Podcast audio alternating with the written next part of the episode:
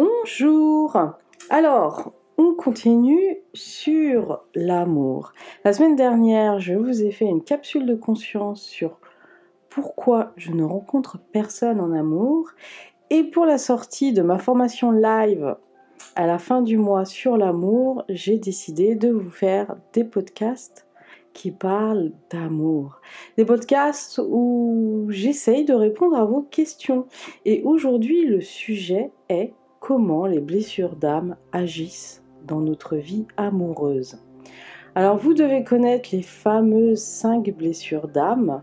C'est le psychiatre américain John Pierakos qui s'est inspiré de William Reich, alors excusez-moi pour la prononciation, et ils ont découvert qu'on porte tous cinq blessures qui proviennent de notre enfance.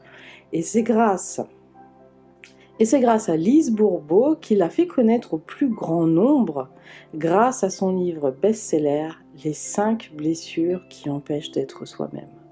Alors je pense que si vous vous intéressez au développement personnel, à la guérison, à la médecine douce, il y a de grandes chances que vous connaissez ces 5 blessures d'âme. Je vous rappelle quand même quelles sont ces 5 blessures. Nous avons en premier le rejet, ensuite l'abandon, puis la trahison. Nous avons aussi l'humiliation et l'injustice. Et dans cette capsule, j'ai envie de vous partager comment ces blessures influencent notre vie amoureuse. Parce qu'on entend beaucoup parler de ces blessures d'âme, donc comment elles vont nous influencer dans notre vie, quel masque on porte pour se protéger. Et moi, j'ai envie de vous parler que par rapport à notre vie amoureuse. Alors, bienvenue dans le podcast Capsule de conscience, où je vous partage mon expérience et mes prises de conscience, des exercices de développement personnel, de la spiritualité et des outils de connaissance de soi. Je suis Jessie Bira, thérapeute intuitive, canal et auteur, et j'accompagne de nombreuses personnes à se libérer de blocages, de schémas, de traumatismes pour vivre une vie en grand. Vous pouvez retrouver tous mes services et mes événements sur mon site cléspirituel.com. Donc, si vous vous êtes intéressé aux blessures d'âme, vous savez sûrement que c'est des blessures qu'on a eues à la petite enfance avec un ou voire nos deux parents. Et ces blessures d'âme, on va tout faire pour se protéger et l'enfant va créer des mécanismes et des masques. Au début, nous protège, mais une fois qu'on devient adulte, ça devient une prison. Alors, on va pas rentrer dans le détail des blessures d'âme. J'ai fait une conférence avec Anatole de Rayonnance TV si vous voulez savoir un peu plus sur le rôle de nos blessures d'âme, mais aujourd'hui on se concentre sur nos amours. Et oui, comment ces blessures d'âme influencent nos amours. Alors je vais rentrer très vite dans le vif du sujet avec la blessure d'âme du rejet. Donc vous imaginez bien que notre blessure d'âme va attirer les situations ou les personnes pour contacter les émotions qui n'ont pas été vécues. Ça veut dire quoi? Ça veut dire que si j'ai la blessure d'âme du rejet, il est fort à parier que je vais atterrir des partenaires qui vont me rejeter ou que moi je vais rejeter. D'accord? On met déjà ce postulat en place. Qu'est-ce que c'est des partenaires qui vont me rejeter? Bah, ça va prendre la forme où je vais être attirée par des hommes ou des femmes qui me plaisent, mais que pour eux, je ne vais pas leur plaire. Donc voilà, là, on va vivre le fameux rejet. Ou alors, lorsqu'une c'est une personne à qui je plais, et eh ben moi, elle va pas me plaire. Donc vous imaginez que c'est pas très agréable. Donc on a souvent ce problème de rencontrer notre partenaire idéal quand on a la blessure d'âme du rejet. Parce que tous les hommes ou les femmes qui me plaisent, ben moi, peut-être je ne leur plais pas. Donc cette blessure d'âme, c'est quand même une blessure qui, fait que je suis souvent célibataire, on, comprend pourquoi. Et aussi, c'est une manière de me protéger d'être célibataire, d'accord? C'est aussi, bah, je suis célibataire parce que je plais pas. Et eh oui, celui qui a la blessure d'âme du rejet pense qu'il ne plaît pas. Il a la croyance qu'il n'est pas assez beau ou assez belle, assez séduisant ou séduisante, qu'il a quelque chose de travers ou quelque chose en moins ou en plus, mais qui, qui ne plaît pas en amour. Donc il va pas oser non plus aller vers l'autre, il va pas oser aller dans la séduction parce que il a tellement peur d'être rejeté que donc la blessure d'âme du rejet, on va plutôt être la personne qui va rester en retrait et qui va attendre qu'on vienne vers soi, qui va attendre qu'on vienne séduire, parce qu'il n'osera jamais y aller à sa place, d'accord? Ça, c'est quelque chose de très compliqué.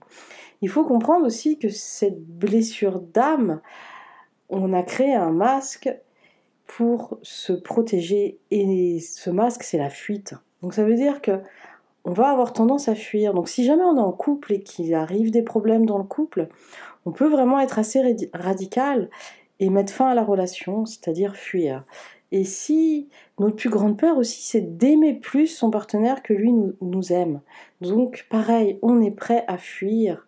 Si on sent que dans une relation amoureuse, on commence vraiment à être amoureux, on commence vraiment à avoir des sentiments profonds, on peut aller jusqu'à auto-saboter cette relation c'est-à-dire soi-même y mettre fin, parce qu'on a trop peur d'être blessé. D'accord?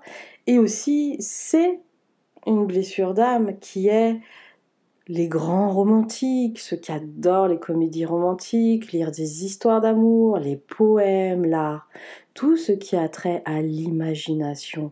Et ça peut rendre très difficile les rapports humains, car il peut y avoir un grand décalage entre tout ce qui m'inspire, tout ce que j'aime lire sur l'amour, et ce que je vis au quotidien. Et il y a un écart qui peut se creuser comme ça où je vais préférer être dans mes fantasmes plutôt que vivre ma vie. Donc vous comprenez pourquoi celui qui a la blessure d'âme du rejet est celui qui est le plus souvent célibataire. Alors attention, je vous rassure, si vous avez cette blessure d'âme, ça ne veut pas dire que vous êtes voué à rester célibataire, mais que vous êtes sûrement partie des personnes qui ont des périodes de célibat assez longues. Voilà, tout simplement. Ok, mais attention. Ce qui, ces blessures d'âme, elles sont là pour être vues, reconnues, accueillies et guéries. Donc c'est pas une fatalité. Donc je ne suis pas là pour vous déprimer, mais pour vous donner des outils pour comprendre bah, pourquoi je répète certains schémas dans mes relations amoureuses ou pourquoi je me sens bloquée. Donc si vous avez la blessure d'âme du rejet, vous voilà avec quelques pistes de réflexion qui, je pense, vont parler à plus d'un. On continue avec la blessure d'âme d'abandon. Alors là, en amour, on va porter son masque du dépendant affectif, bien sûr. C'est-à-dire qu'on va être toujours à la recherche d'être rassuré ou d'être dans l'affection de l'autre. Comme on a très très peur d'être abandonné, on va rechercher continuellement à être avec l'autre. On peut aller jusqu'à vouloir tout faire avec l'autre et ne pas vouloir rester seul.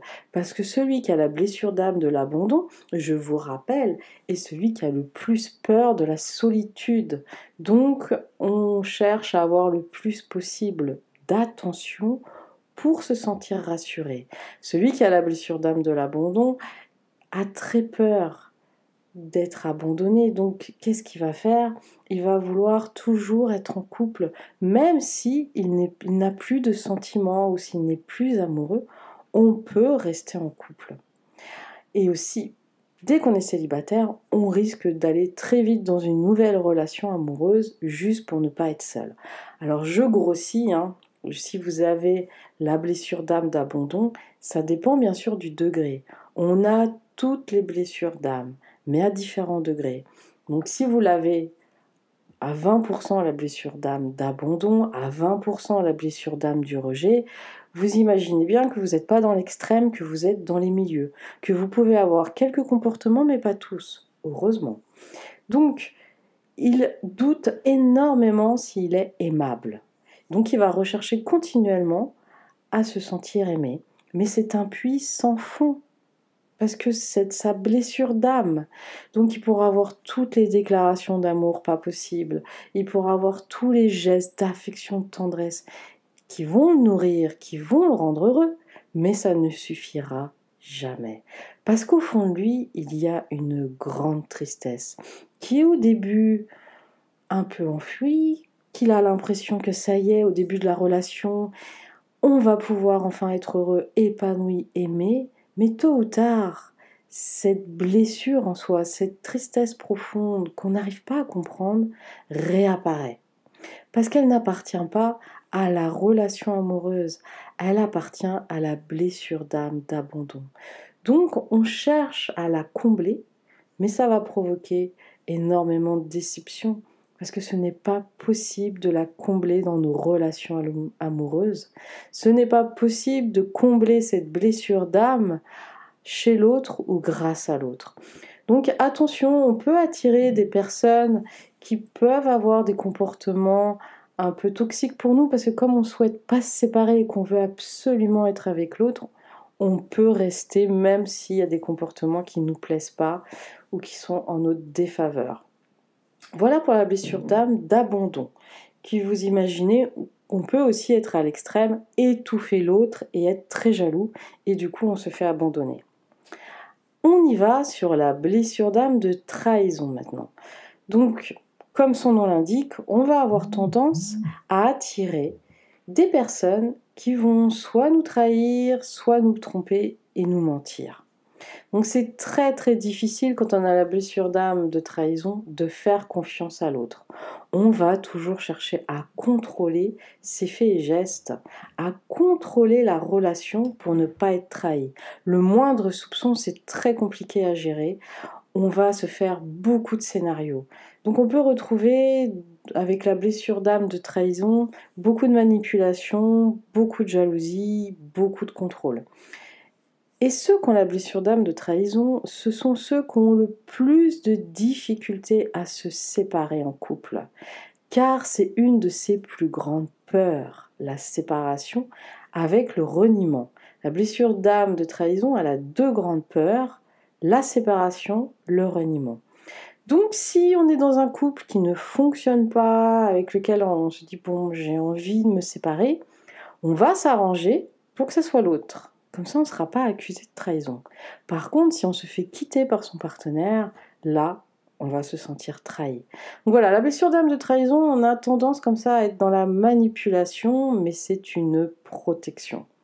On peut aussi se sentir en compétition avec les autres femmes, si on est une femme, ou les autres hommes, et se comparer comme ça, parce que toutes les femmes qui approchent mon partenaire, ou tous les hommes qui approchent ma partenaire, peuvent être des rivaux et j'ai très peur d'être trahi. Donc j'ai énormément de mal à faire confiance aussi en amitié. Et comme on est beaucoup dans le contrôle avec cette blessure d'âme de trahison, on a beaucoup de mal à se laisser aller, à s'abandonner dans la relation, à exprimer sa vulnérabilité. Donc ça peut causer des problèmes au niveau de la sexualité, au niveau de l'expression de ses sentiments, du toucher, de la tendresse, etc.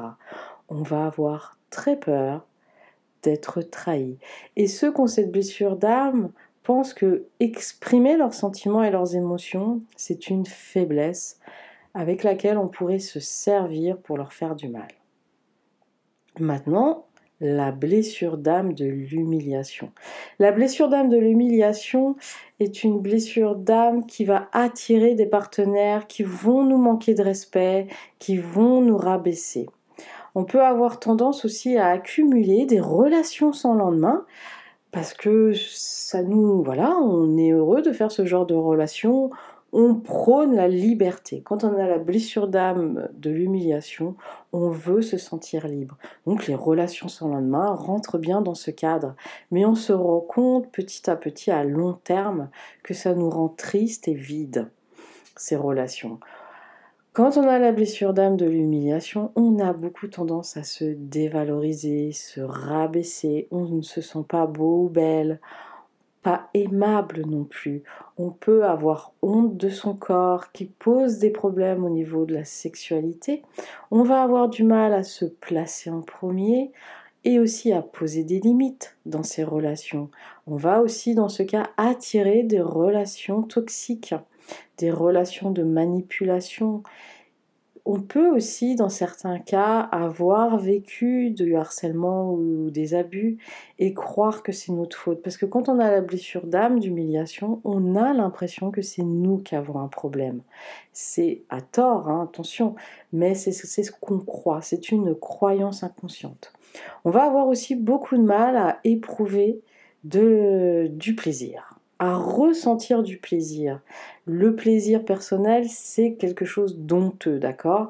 La sexualité aussi, c'est quelque chose d'honteux. Alors, où on va accepter des choses qu'on n'est pas tout à fait à l'aise dans sa sexualité ou qui n'est pas conforme à nos valeurs, parce qu'on veut faire plaisir à l'autre, ou au contraire, on va être complètement coupé au niveau sexuel parce que on a, on se sent honteux.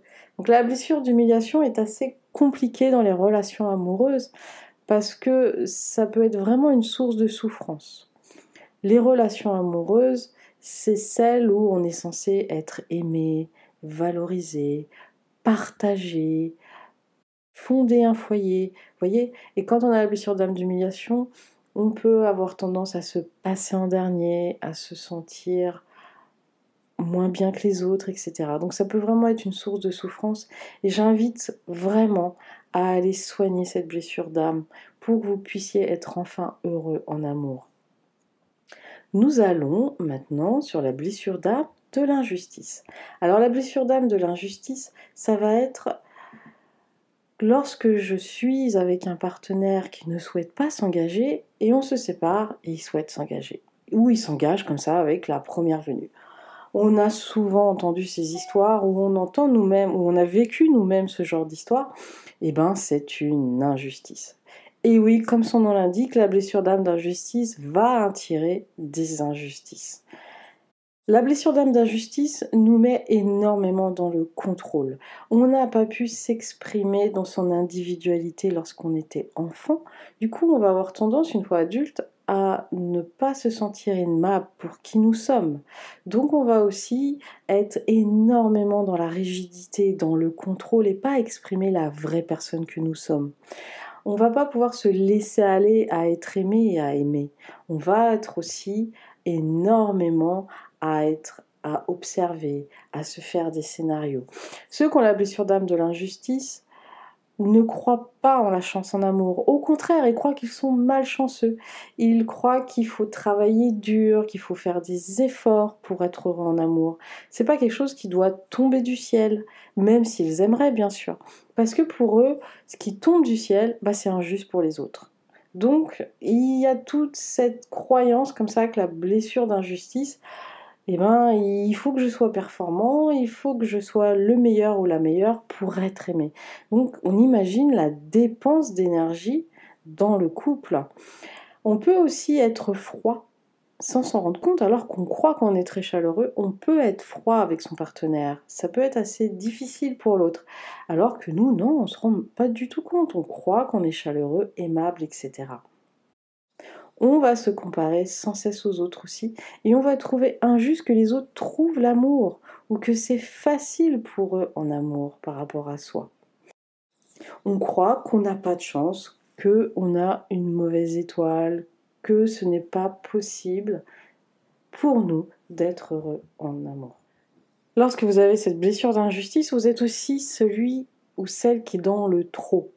Trop faire, trop donner, apporter, voilà, toujours dans le trop, trop, trop, au point de vous oublier et de risquer un burn-out. Il n'y a pas que le burn-out professionnel, il y a aussi le burn-out dans sa vie privée. Quand on en fait trop, ou lorsqu'on est trop exigeant envers soi-même.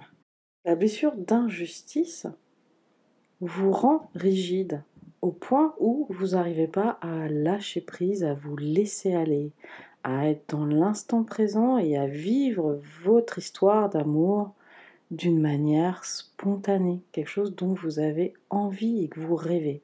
Mais vous pensez toujours devoir en faire plus. Voilà, donc nous avons les cinq blessures d'âme dans nos relations amoureuses. Alors peut-être que vous allez vous retrouver complètement dans une blessure d'âme, ou peut-être dans certaines, pas dans tous, ou un petit peu dans tous, pourquoi pas. Donc la blessure d'âme, c'est vraiment une blessure qui va conditionner notre vie. Déjà, d'en prendre conscience, c'est un premier pas très important. De se dire, ok, c'est mon enfant intérieur qui crée ces comportements, ce masque. Et après, utiliser, il y a plusieurs thérapies pour vous libérer des blessures d'âme. J'organise une fois par mois des web soins en groupe où ensemble nous découvrons la blessure d'âme dans tous les domaines de notre vie et ensuite nous faisons des exercices ou un voyage de guérison pour se libérer de cette blessure d'âme. Donc si vous souhaitez vivre un web soin, découvrir ou partager avec d'autres personnes, vous pouvez retrouver sur mon site internet. Je vous souhaite une belle journée ou soirée, cela dépend lorsque vous m'écouterez, et je vous dis à la semaine prochaine. Bye bye